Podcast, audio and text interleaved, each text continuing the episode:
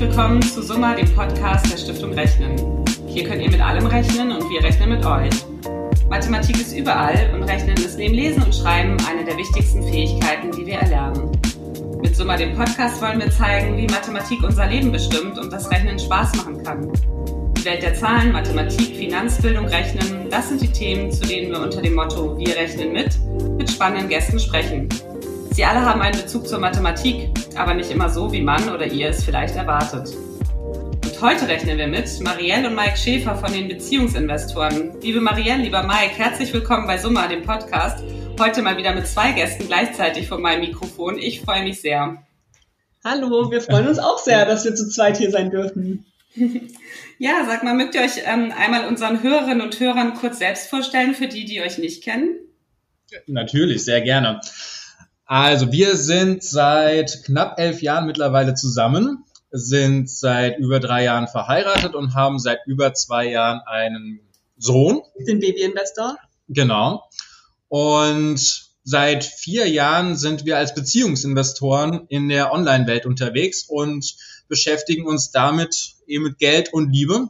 Also wie schafft man es partnerschaftlich als Team die Finanzen zu organisieren, aber auch so Sachen wie äh, Rollenmodelle, Rollenbilder zu hinterfragen, um da einfach eine gerechte Beziehung aufzubauen, gerade wenn man Eltern wird.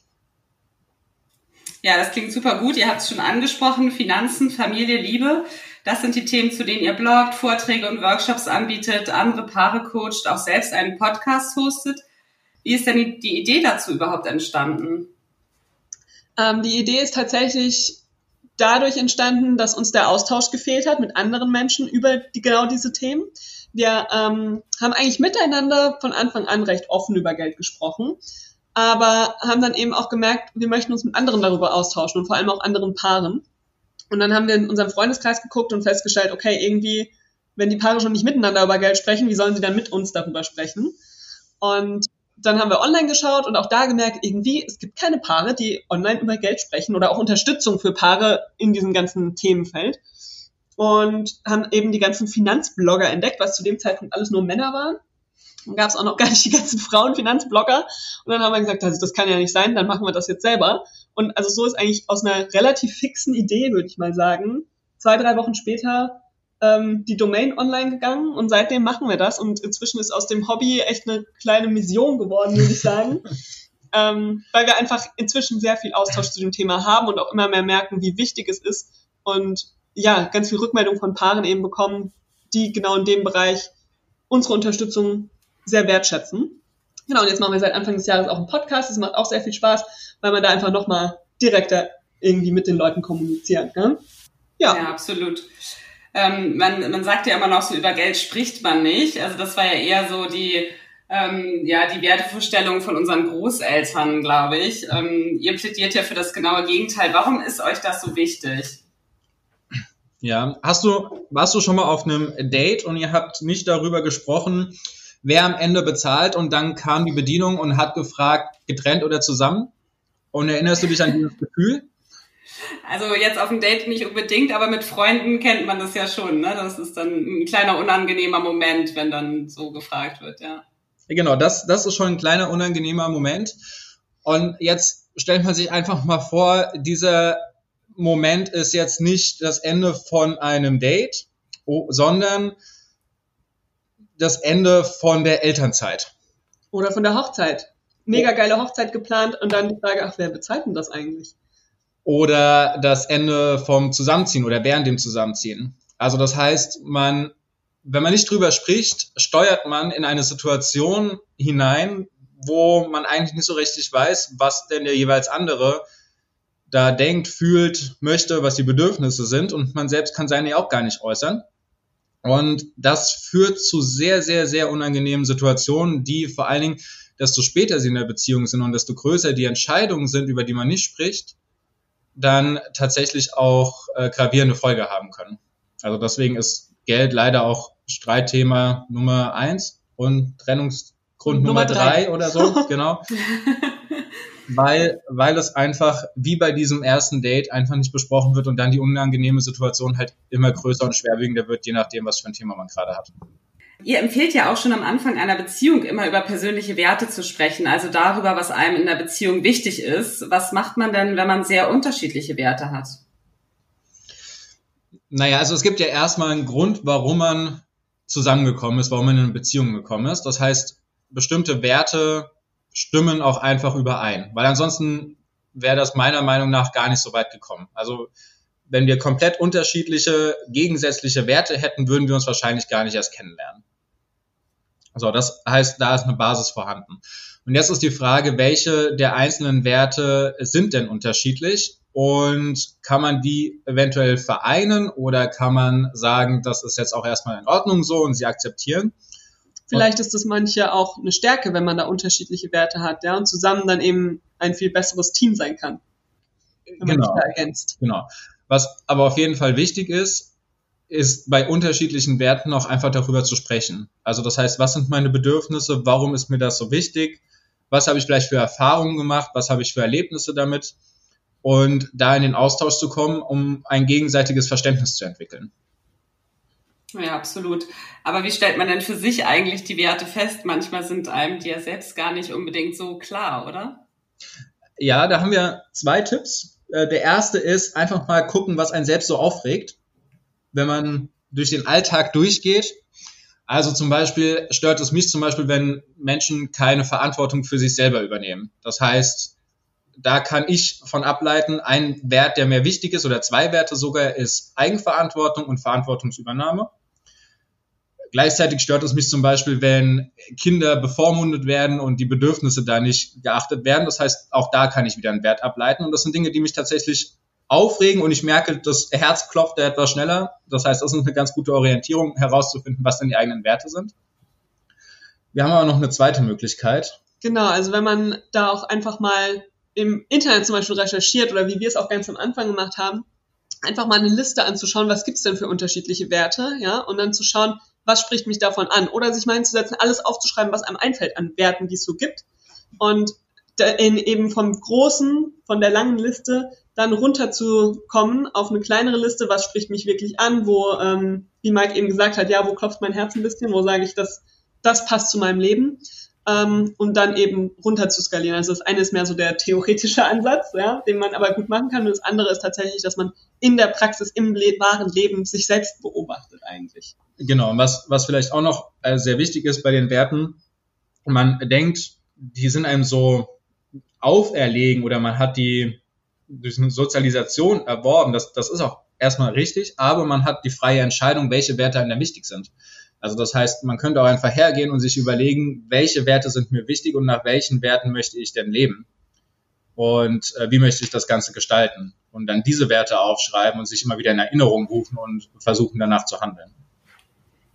Ja, das stimmt. Sag mal, ähm, Mike, wir haben deine Werte jetzt schon gehört, die dir wichtig sind. Eigenverantwortung, Verantwortung übernehmen. Marielle, wie ist es denn bei dir? Wie sieht's bei dir aus? Welche Werte sind dir wichtig? Also ein Wert, der mir sehr, sehr wichtig ist, was sich in meinem Berufsleben immer mehr rauskristallisiert, aber auch mit Freunden und so weiter, ist Lösungsorientiertheit. Ähm, ich mag es überhaupt nicht, wenn Leute immer in der Vergangenheit rumjammern und sagen, oh, das ist alles so schrecklich, sondern ich, wenn eine Situation ist, ich möchte nach vorne gucken, ich möchte eine Lösung finden und ja, nach vorne schreiten. Das ist mir einfach was, was sehr wichtig ist. Was ich aber auch erst mit der Zeit rausgefunden habe. Ähm, Darüber hinaus ist es für mich auch noch Offenheit, was Neues zu entdecken, ähm, Neues auszuprobieren. Das auf jeden Fall. Und das ist auch was, was sich erst so in den letzten Jahren entwickelt hat, so richtig. Weil ich würde sagen, als wir uns kennengelernt haben, war dagegen gestanden ein sehr hohes Sicherheitsbedürfnis. da, also ich würde sagen, vor elf Jahren hätte ich Sicherheit als allererstes genannt, als meinen Wert. Ich bin auch als Beamtenkind groß geworden von beiden Seiten, von daher vielleicht kommt das daher. Und dann habe ich den risikoaffinen Mai kennengelernt und inzwischen hat sich das echt von dieser, von diesem Sicherheitsgedanken hingewandelt zu einem, ja, dass ich Neues erleben möchte, ja, und ähm, auch ein gewisses Risiko dafür eingehen möchte, dass ich ähm, dadurch auch mehr Sicherheit eigentlich schaffe, wenn ich offen durchs Leben gehe, nach Möglichkeiten schaue und so weiter.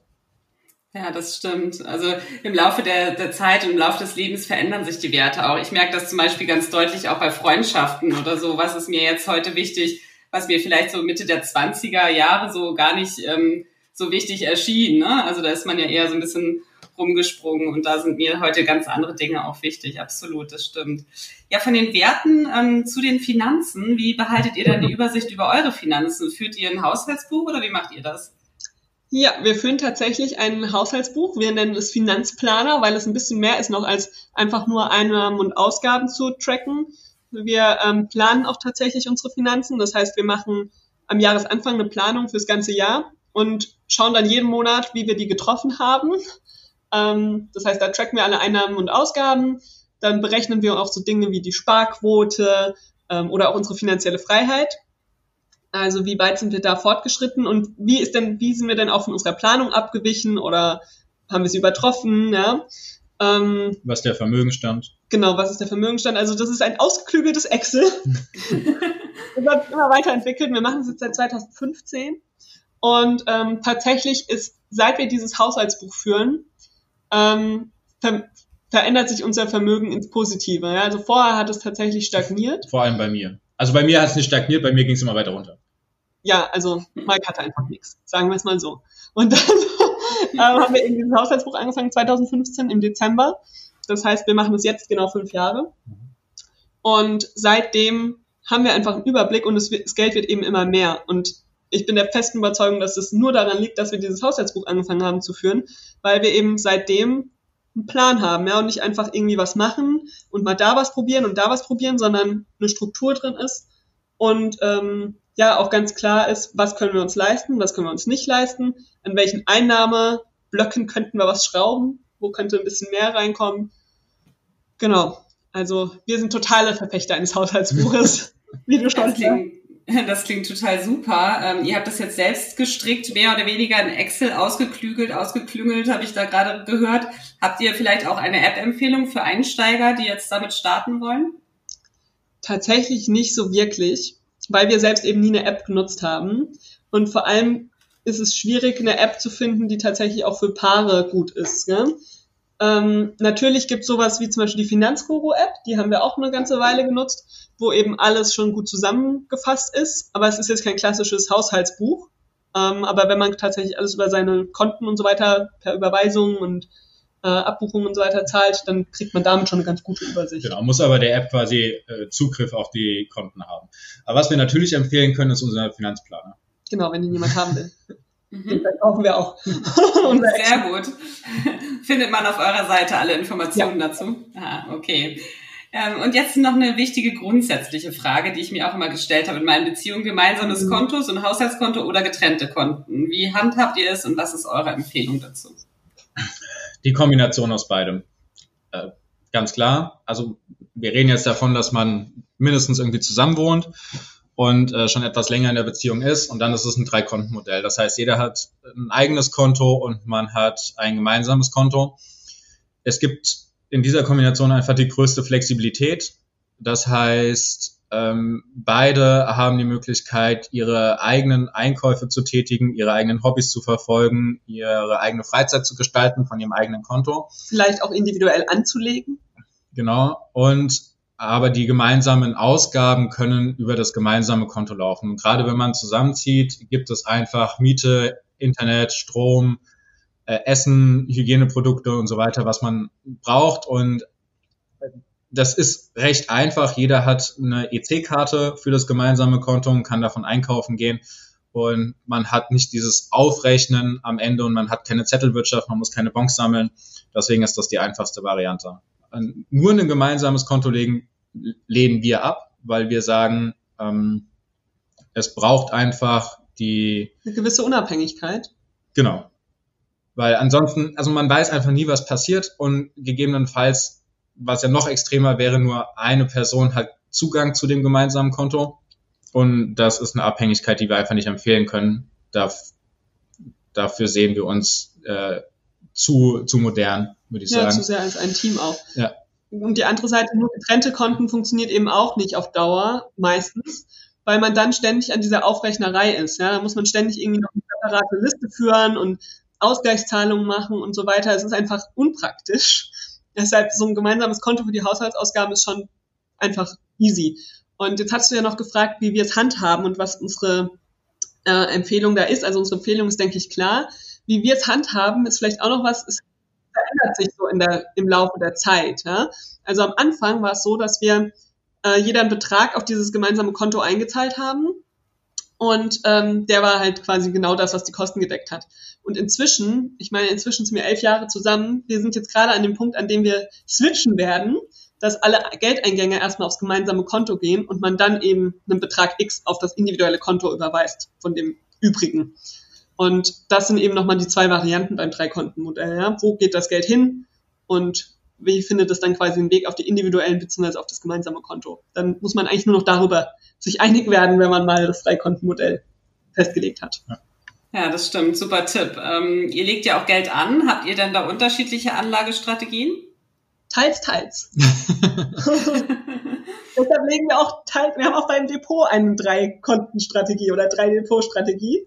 Manches machen wir zusammen, wobei den Großteil machen wir inzwischen eigentlich genau. zusammen. Ähm, möchtest du erklären, wie da unsere Strategie ist? Naja, also. So im Kurzen? also, also grundsätzlich ist es so, dass wir ähm, zusammen gucken, dass wir ausschüttungsbasiert investieren. Also das heißt, dass wir darüber einfach Dividenden bekommen. Was bedeutet, dass wir in, bei Aktien, wenn wir in Unternehmen investieren, dass wir einen Teil des Unternehmensgewinns äh, auf unser Konto überwiesen bekommen, nämlich einfach in der Höhe, wo wir Anteile an dem Unternehmen besitzen.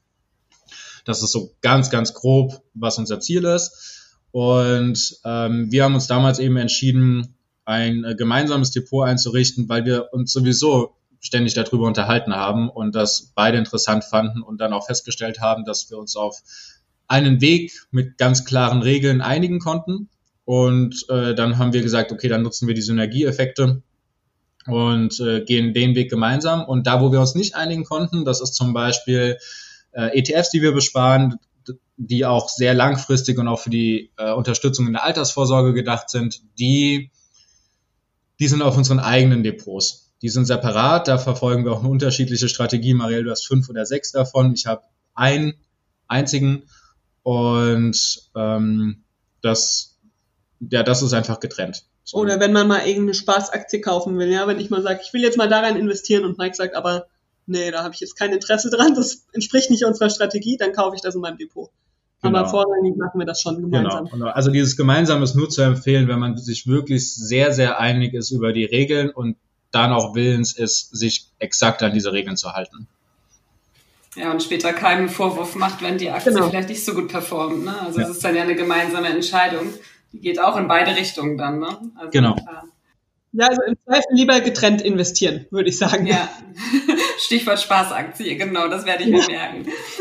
Ihr habt uns von eurer Finanzjahresplanung schon berichtet. Steht die Planung für das kommende Jahr denn schon? Wir sind ja schon im Dezember. Nein. Tatsächlich noch nicht, weil wir machen das immer zwischen den Jahren. Mhm. Das ist so die ruhige Zeit für uns, ähm, die wir da immer nutzen. Und deshalb ist das jetzt noch nicht gemacht. Aber wir haben schon, glaube ich, so ein paar Gedanken im Kopf, die da einen Einfluss drauf haben werden. Sehr gut, werde ich zwischen den Jahren an euch denken und mich auch mal hinsetzen. Das ist ja. ein guter Vorsatz. Äh, die Finanzjahresplanung äh, für 2020 sah sicherlich ja anders aus, als sie vielleicht bis heute eingetreten ist. Wie seid ihr denn bisher durch diese ähm, Krise, durch das herausfordernde Jahr gekommen? Habt ihr hier ein oder zwei Tipps, was da in solchen Zeiten besonders helfen kann? Also erstmal, wie wir durchgekommen sind. Ähm, tatsächlich sind wir ganz gut durchgekommen. Allerdings ist es auch so, dass wir zum Beispiel schon ab Oktober unterwegs und auf Reisen sein wollten und dann uns schon gar kein Gehalt mehr eingetragen haben. Das heißt, das ist jetzt quasi, was uns nochmal unterstützt, um im Gesamtjahresblick dann quasi doch unser Ziel zu erreichen. Ähm, aber es, also man muss schon sagen, dass äh, unsere Jahresplanung definitiv nicht so passiert ist, wie wir am Anfang des Jahres gedacht haben. Das hat angefangen damit, dass wir ja auch Airbnb nutzen und unser Gästezimmer untervermieten und das jetzt natürlich während der Pandemie einerseits äh, über weite Strecken verboten war und andererseits wir auch gesagt haben, äh, das Risiko ist uns zu hoch. Das heißt, selbst in dem Moment, wo es erlaubt war, war es nur sehr eingeschränkt von uns äh, genutzt. Und da sind dann einfach auch Einnahmequellen ausgefallen. Auf der Gehaltsebene hatten wir tatsächlich sehr viel äh, Glück. Ähm, Marielle konnte die ganze Zeit aus dem Homeoffice arbeiten. Tue es immer noch. Und äh, ich bin in einem äh, sozialen äh, Beruf und musste die Notbetreuung organisieren, also dass wir beide tatsächlich nicht in Kurzarbeit gehen mussten. Ähm, von der Seite war es in Ordnung und Ausgaben. Ausgaben sind tatsächlich deutlich geringer geworden, weil wir eigentlich gehen wir sehr, sehr gerne ins Theater, in Kino, auf soziale, also kulturelle Veranstaltungen und das ist halt seit März komplett rausgefallen. Da waren wir kein einziges Mal dieses Jahr und das ja oder auch einfach auf Reisen gehen, gell? Genau, Urlaube und so weiter war ja auch nicht ähm, nach März und äh, das reduziert natürlich unsere Ausgabenseite enorm. Genau, also insgesamt äh, sieht es im Moment sogar ganz gut aus, dass wir unsere Gesamtfinanzjahresplanung erreichen, ja. aber halt aus vollkommen anderen äh, Töpfen und so weiter, als wir es zu Jahresbeginn geplant hatten. Was auch in Ordnung ist. Also ich meine, im Vergleich zu vielen anderen können wir uns, glaube ich, nicht äh, beschweren. Wir sind da ganz entspannt durch das Jahr gekommen. Genau, also ein Tipp, ähm, um durch so eine Krise gut durchzukommen, ist zu gucken, dass man äh, seine Rücklage vorher im Vorfeld einfach schon entsprechend aufgebaut hat, ähm, die ein vor so, die einen genau vor solchen Momenten schützt. Also das ist ja auch etwas, was sehr, sehr viele Finanzbloggerinnen und Finanzblogger immer wieder predigen, den Notgroschen zu haben, ähm, irgendwas zwischen drei und sechs Monatsgehältern, gegebenenfalls mehr, wenn man das Bedürfnis hat, um äh, solche Sachen wie Arbeitslosigkeit, Kurzarbeit und so weiter abfedern zu können. Das ist so das Einmal-Eins der privaten Finanzen, würde ich sagen. Das gilt natürlich in der Beziehung genauso. Ja, und der andere Tipp ist halt tatsächlich das Haushaltsbuch. Gell? Also wenn man da einen Überblick hat, dann kann man halt auch sehen, wo kann ich irgendwie jetzt in so einer Situation was einsparen, was habe ich für einen Spielraum. Also es gibt einfach Klarheit. Deshalb hilft so ein Haushaltsbuch.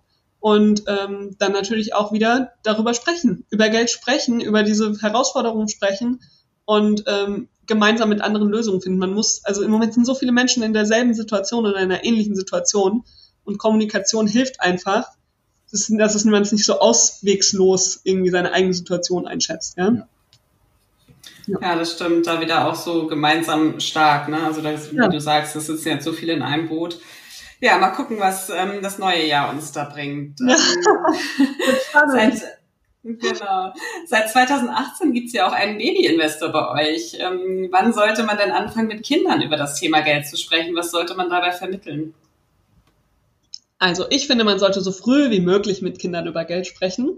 Ich meine, klar, einen Säugling, der interessiert das jetzt noch nicht so sehr, aber unser Baby-Investor ist ja jetzt etwas über zwei und den haben wir tatsächlich seit er sich so ein bisschen bewegen kann, in das Geldthema mit eingebunden. Wir haben hier so ein großes Sparschwein und haben letztes Jahr 2019 jeden Sonntag unser Kleingeld aus dem Geldbeutel in das Sparschwein geworfen. Und am Anfang hat er sich das nur angeguckt. Ich meine, da war er gerade ein halbes Jahr, Jahr alt. Ähm, aber im Laufe des Jahres hat er dann angefangen, dann wollte er irgendwann das Geld da reinwerfen. Und mit dem ersten Geldstück hat es eine halbe Stunde gedauert, bis er das reingekriegt hat. Aber am Jahresende war er richtig geübt. Da ging das zack, zack, da konnten wir gar nicht schnell genug ein Bild davon machen äh, teilweise, weil das ganze Geld schon im Schwein war. Ähm, und das ist halt so eine Kleinigkeit, so spielerisch, dass wir ihn da einfach ranführen möchten, dass Geld was Schönes ist, ja, und dass es und dass, normal. Genau, dass es normal ist, dass es ihm Möglichkeiten bietet.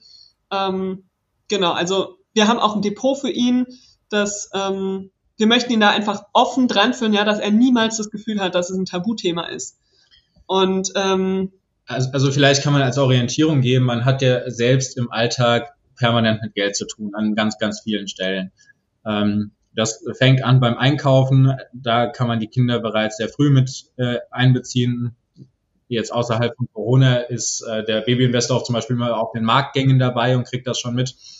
Und äh, da wird jetzt für ihn zum Beispiel der nächste Schritt sein, dass er das bezahlen darf, was wir quasi einkaufen. Also dass er das Geld in die Hand bekommt und dann auch diesen, diesen Handel als erstes mal kennenlernt.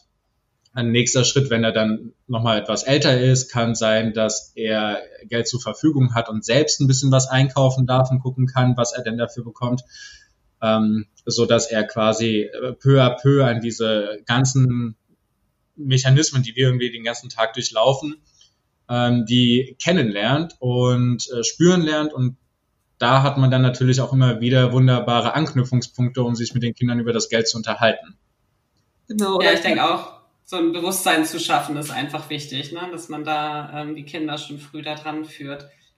Ja, und auch einfach ein positives Gefühl vermitteln. Ja? Also ich möchte nicht, dass er jemals irgendwie das Gefühl hat, es ist nicht genug Geld da oder er muss sich da irgendwie Sorgen drum machen, ja, oder so, sondern ich möchte, dass er ein positives Gefühl mit Geld verbindet. Ähm, wir haben auch gesagt, zum Beispiel Aktien, wenn wir für ihn welche kaufen, nehmen wir Unternehmen, die er sich irgendwann vorstellen kann, ja, wenn er vielleicht in der Grundschule ist oder so. Sei es Disney, sei es Adidas, also irgendwelche Unternehmen, wo man ihm zeigen kann, wo man sagen kann, schau mal, du hast da Produkte von. Ähm, und nicht irgendwas ganz Abstraktes, um damit anzufangen, sondern dass man ihn so irgendwie daran führen kann, wenn er dann eine Dividende bekommt, sagen kann, okay, schau mal, du warst irgendwie im Kino in dem Film und jetzt hast du da ein bisschen Dividende von bekommen. Mhm. Ja, das ist auch ein guter Tipp. Mike, du hast ja in diesem Jahr auch ein Kindersachbuch veröffentlicht, Mein Geld, Dein Geld von Mäusen, Kröten und Moneten. Das erklärt in ganz kurzen Kapiteln sehr schön illustriert verschiedene Themen rund ums Geld, ganz einfach und anschaulich. Wie ist denn die Idee zu diesem Buch entstanden? Tatsächlich ist es so, dass der Belz und Gilberg Verlag letztes, vor einem Jahr, vor etwas mehr als einem Jahr, äh, auf uns beide zukam und gesagt hat, oh, wir haben euren Blog entdeckt und wir haben da dieses Projekt, da gibt es noch nicht so viele Bücher zu und wir möchten da Pioniere sein und wir suchen Leute, die Lust haben, dieses Buch zu verfassen. Dann hat Marielle gesagt, nee, da habe ich keine Lust drauf. Und ich habe gesagt, ah, das ist genau mein Thema. Das äh, finde ich so, so, so super. Das mache ich. Muss man vielleicht auch dazu sagen, Mike arbeitet ja an der Grundschule. Das ja. heißt, genau mit dieser Altersgruppe genau. und hat da einfach viel Berührungspunkte und ich eben nicht. Ja, ich habe gesagt, okay, jetzt soll ich mich noch in Grundschüler reindenken. Nee. Nicht, nicht mein Ding. Bitte nicht. Ja. Genau, und dann gab es ein Auswahlverfahren von dem Verlag und äh, am Ende habe ich den Zuschlag bekommen, dieses Buch schreiben zu dürfen und äh, tatsächlich auch die ganzen Kapitel mir auszudenken, die Fragen, also jedes Kapitel ist ja eine Frage und äh, die ganzen Fragen auszudenken und dann auch die Antworten zu verfassen und das war einfach sehr, sehr cool und im Juni war es, Juni oder Juli, hatte ich dann das erste Exemplar in den Händen. Genau. Das war schon ein, ein sehr, sehr tolles Gefühl. Und im August ist es erschienen. Genau. Ja, sehr cool. Das ist echt ein schönes Buch geworden. Wir kommen nachher auch noch mal ein bisschen drauf zurück. Äh, Im Kapitel können Kinder Aktien kaufen, finde ich ja besonders den Schlusssatz toll. Bevor man Aktien kauft, sollte man zuerst in sich selbst investieren. Ich zitiere jetzt leicht verkürzt. Wie macht ihr denn das? Äh, wo investiert ihr denn nochmal in euch selber? Stichwort lebenslanges Lernen vielleicht? Also ich habe dieses Jahr ziemlich viel in mich investiert. Ich mache tatsächlich im Moment eine Ausbildung zum Business Coach. Ähm, was auch zu meinem Job passt. Ich bin Personalentwicklerin, aber eben auch viel so für dies, das Coaching, was wir mit Paaren oder auch mit Frauen machen, gell? da einfach gut zu passt. Und das ist meine Investition in diesem Jahr gewesen. Da habe ich zwölf Wochenenden, bin immer viel am Lernen, zwar auch durch Corona ein bisschen hin und her geschoben, aber ja, das war meine große Bildungsinvestition. Okay. Ähm, ich investiere, also Bildung auf jeden Fall, lebenslanges Lernen ist eigentlich täglich. Ich habe ein Audible-Abo und würde es für auf keinen Fall mehr hergeben. ist, ich äh, liebe es einfach. Ich äh, fahre Auto oder gehe spazieren und habe dann ein Hörbuch an und lerne dabei immer. Das heißt, ich lese und höre um die zwei Bücher im Monat und äh, teilweise Bücher auch immer, immer wieder, weil sie so, so gut sind, dass ich sie selbst beim sechsten Mal anhören äh, oder durchlesen nochmal neue Sachen entdecke und die für mich mitnehme und dann wieder umsetzen kann. Und ähm, deswegen finde ich Bücher eine sehr günstige, aber unfassbar wertvolle Quelle für Bildung. Sie haben quasi nur den kleinen, kleinen Haken. Ähm, ja, man muss den inneren Schweinehund überwinden und die Sachen auch umsetzen, die da drin vorgeschlagen und entwickelt werden. ja, das stimmt. Ich kenne das auch, dass ich mir Ratgeber und Sachbücher so gerne hier kaufe und stehen sie hier. Dann lese ich sie auch, aber dann stehen sie auch hier. Ist man noch so ein bisschen gemütlich. Also alles kann man sicherlich nicht immer umsetzen, aber ich habe auch schon viele wertvolle Tipps aus so Büchern bekommen und auch gerade so Coaching-Bücher oder so finde ich auch super spannend. Welches Buch hast du denn sechsmal gelesen? Das interessiert mich jetzt noch. Ach, da gibt's mehr. Also äh, ein, eines, was ich äh, super empfehlen kann, sind die sieben Wege zur Effektivität von Stephen Covey. Das mhm. ist, ähm, also da habe ich in so vielen Lebensbereichen etwas vorausgenommen, das ist super genial. Und natürlich ähm, How to Make Friends and Influence People von Dale Carnegie. Okay. Ja, das schaue ich mir mal an. Das klingt total gut. Und ähm, dein Buch könnte ja sicherlich auch ein tolles Weihnachtsgeschenk für junge Familien sein. Ähm, apropos, habt ihr vielleicht auch einen Tipp, wie man gut durch die Weihnachtszeit kommt, ohne Streit über das Geld und Geschenke? Keine machen. Ach, doch, so ein paar Geschenke sollten schon sein. Ja, das ist ja auch, gehört ja irgendwie dazu. Ähm, Vor allen Dingen haben wir zu den Geschenken jetzt äh, auch noch eine Podcast-Folge veröffentlicht. stimmt, da kann man bei uns im Podcast hören, was so unsere besten Ganz, Geschenke waren. ganz ausführlich. Eine halbe Stunde reden wir über Geschenke.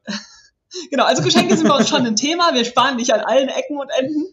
Ähm, genau, also wie kommt man gut durch diese Weihnachtszeit?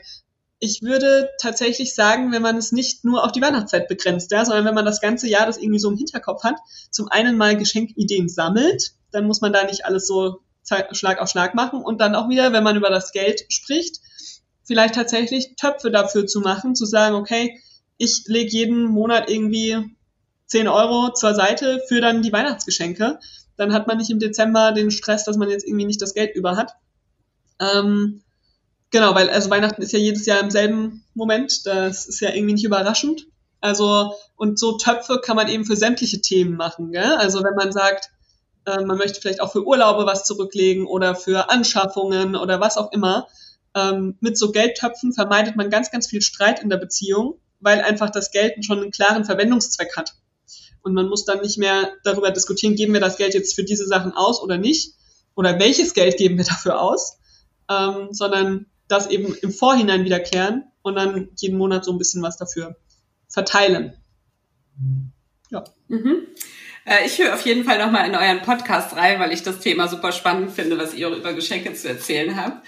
Und auf eurer Website Beziehungsinvestoren gibt es ja auch einen Adventskalender. Jetzt sind es ja noch einige Tage bis Weihnachten. Kann man sich denn da jetzt noch anmelden? Ja klar, man kann sich da jederzeit noch anmelden. In dem Adventskalender gibt es übrigens auch jeden Tag eine Geschenkidee. Hm. Ähm, also das ist so das, was sich durchzieht. Und ansonsten gibt es natürlich Gewinnspiele und äh, es, Tipps. es gibt vor allem noch ein Gewinnspiel. Das Genau. vom 24. Und das können wir jetzt auch teasern. Nö. Ist ja in ein paar Tagen erst. Ja, dann Ja. mal los. Und dann verlosen wir ja auch noch was Tolles zusammen, äh, nämlich dein Buch, Mike, Mein Geld, Dein Geld von Mäusen, Kröten und Moneten. Ähm, wenn ihr jetzt Lust bekommen habt, ähm, das, da mal in das Buch reinzuschauen und das zu gewinnen, vielleicht auch noch als Last-Minute-Weihnachtsgeschenk oder euch zwischen den Tagen damit beschäftigt, dann ähm, findet ihr alle Informationen dazu in den Texten auf der Website. Und ähm, da freue ich mich sehr, dass wir da drei äh, Bücher verlosen dürfen und bin ganz gespannt. Also ähm, die gibt es eine, eine tolle Frage zu, die wir damit verbunden haben. Und äh, ja, schaut einfach mal in die Website-Texte und drücken wir euch die Daumen. Viel Glück.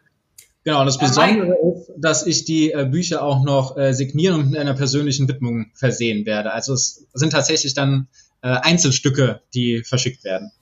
Genau, ganz, ganz individuell für euch. Äh, Mike, du hast ja anfangs äh, Mathematik und Physik studiert und bist dann in die Ja. Psychologie gewechselt. Da hast du jetzt mit den Beziehungsinvestoren und dem Coaching ja wirklich das ideale Thema gefunden, oder? ähm, ja, also vor allem mit der Psychologie, was die äh, Physik, die bringt mir da jetzt nicht so viel weiter. Da geht's ja eher um ähm, Körper oder um Astrophysik oder so. Und in der Mathematik, die weiß nicht, das hat, Mathematik hat ja so wenig mit Rechnern zu tun. Das sind ja eigentlich zwei unterschiedliche Felder. Ähm, also Mathematik kennt ja auch nur die Zahlen 0 und 1 und ansonsten ist es ja mehr Beweisführung. Ähm, aber in der Psychologie ist es tatsächlich so. Und äh, da macht es mir natürlich sehr, sehr viel Spaß und ich habe auch einfach eine sehr hohe Zahlenaffinität. Ja, wir sagen ja auch, Mathematik ist überall, aber das ist jetzt ein äh, breites Thema. Das würde ich jetzt mal nicht rausnehmen. Auf jeden Fall. Da können wir mal so drüber reden. Genau, auch in der Liebe. Aber gut, das ist ein anderes Thema. Ihr habt ein gemeinsames Ziel, ähm, die finanzielle Unabhängigkeit. Das haben wir jetzt hier schon mehrfach äh, so ein bisschen ähm, gestreift, das Thema. Dabei kann man euch begleiten, euren Weg auch verfolgen. Ihr veröffentlicht zum Beispiel immer euren Monatsabschluss. Wie sieht das dann da aktuell aus? Ihr seid auf einem guten Weg, habt ihr schon erzählt, oder? Ja, also ich würde sagen, wir sind auf einem guten Weg. Wie vorhin schon gesagt, der Monatsabschluss ist in diesem, Jahren, in diesem Jahr etwas anders jeweils gewesen als gedacht. Aber tatsächlich scheint dass der Jahresabschluss äh, recht gut dran zu kommen an unsere ursprüngliche Planung für 2020. Ähm, und ja, wir sind auf einem guten Weg. Natürlich wird es noch einen Moment dauern, aber wir sind jetzt ungefähr bei einem Drittel finanzieller Freiheit. Gell? Mehr, mehr, 40 Prozent, zwei Fünftel schon. Genau. Das heißt, wir, finanzielle Freiheit bedeutet für uns, dass wir unsere Ausgaben, die wir typischerweise haben, ähm, durch passive Einnahmen decken können. Also nicht unser Arbeitslohn, sondern eben zum Beispiel die vorhin angesprochenen Airbnb-Einnahmen. Wir vermieten auch noch eine Wohnung, also Mieteinnahmen, äh, Dividendeneinnahmen und so weiter und so fort. Ja, alles, was man sich so an passiven Einnahmen vorstellen kann. Ähm, genau. Und da sind wir jetzt eben bei ungefähr 40 Prozent in diesem Jahr und da sind wir schon ganz zufrieden, vor allem weil der Fortschritt ja dann auch wirklich hoffentlich immer schneller wird. Mhm. So sieht's aus. Ja, ja wenn total wir gut. haben, dann äh, heißt das nicht, dass wir sofort kündigen werden, sondern wir Nein, dann ist der erste, die erste Etappe erreicht. Ja, weil es für uns halt auch bedeutet, dass wir dann einfach, wir können komplett frei entscheiden, ob wir unsere Jobs machen möchten oder nicht, wenn wir anders unsere Ausgaben decken können. Aber wir würden auch jetzt schon nicht mehr in Jobs bleiben, wenn sie uns nicht Spaß machen würden. Ja, wir wissen auch jetzt schon, wenn wir, wenn es uns keinen Spaß mehr macht, dann hören wir auf und wissen, dass wir zumindest die Basis von 40 Prozent schon mal haben. Ja, super. Ganz herzlichen Dank, ihr zwei. Wir drücken euch auf jeden Fall die Daumen und werden euren Weg da auch weiter verfolgen. Zum Ende des Gesprächs noch zwei Fragen, die wir allen unseren Gästen stellen. Jetzt haben wir schon ganz viel darüber gesprochen, ähm, aber das ist inzwischen ein liebgewonnenes Ritual. Die erste Frage lautet, wo rechnet ihr denn privat genau nach? Fangen wir vielleicht mit Marielle mal an. Ähm, also ich rechne tatsächlich überall privat nach. ähm, also sei es jetzt im Supermarkt, sei es, wenn ich mir irgendwas kaufen möchte. Ich bin so jemand, ich vergleiche ganz viel und überlege, ob ich mir das jetzt leisten möchte. Ähm, geht nicht darum, dass ich immer das günstigste kaufen möchte, aber ich möchte halt wissen, dass ich für das Geld, was ich bezahle, äh, den Gegenwert bekomme, den ich haben möchte. Und da gucke ich schon. Also ich bin schon sehr sparsam und ähm, ja, ich würde sagen, ich rechne fast überall genau nach. Und ja, ich rechne nicht überall nach. Das ist mir zu anstrengend und das, da ist mir meine Lebenszeit zu wichtig. Ähm, ich mache es tatsächlich einmal im Monat bei dem Monatsabschluss. Da gucke ich mir die Sachen an und ähm, da rechne ich genau nach, wie es denn aktuell aussieht. Das ist einmal im Monat und dann reicht das für mich aber auch. Okay. Und die zweite Frage lautet, wann und wobei habt ihr euch das letzte Mal so kräftig verrechnet? Gibt es hier vielleicht sogar eine gemeinsame Antwort? Ja, das war das war tatsächlich in diesem Jahr. Wir waren bei dem äh, größten Finanzskandal der ah. Börse in der deutschen Geschichte dabei, der ja jetzt wohl auch verfilmt wird.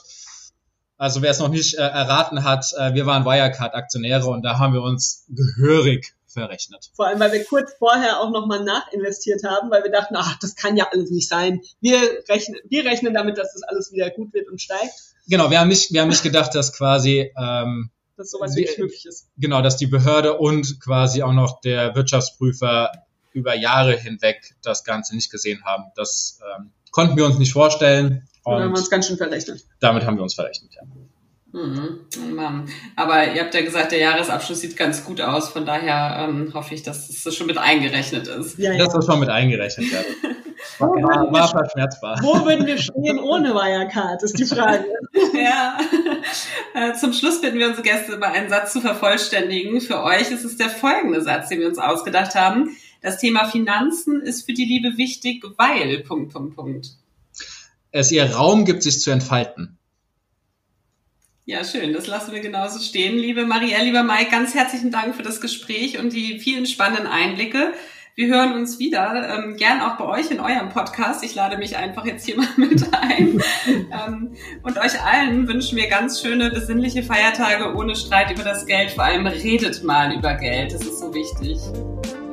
Vielen, vielen Dank, dass wir dabei sein durften. Ja, danke an euch. Und äh, ja, wenn euch unser Podcast mal gefallen hat, freuen wir uns, wenn ihr mal abonniert und eine positive Bewertung abgebt. Hört wieder rein, wir rechnen mit euch.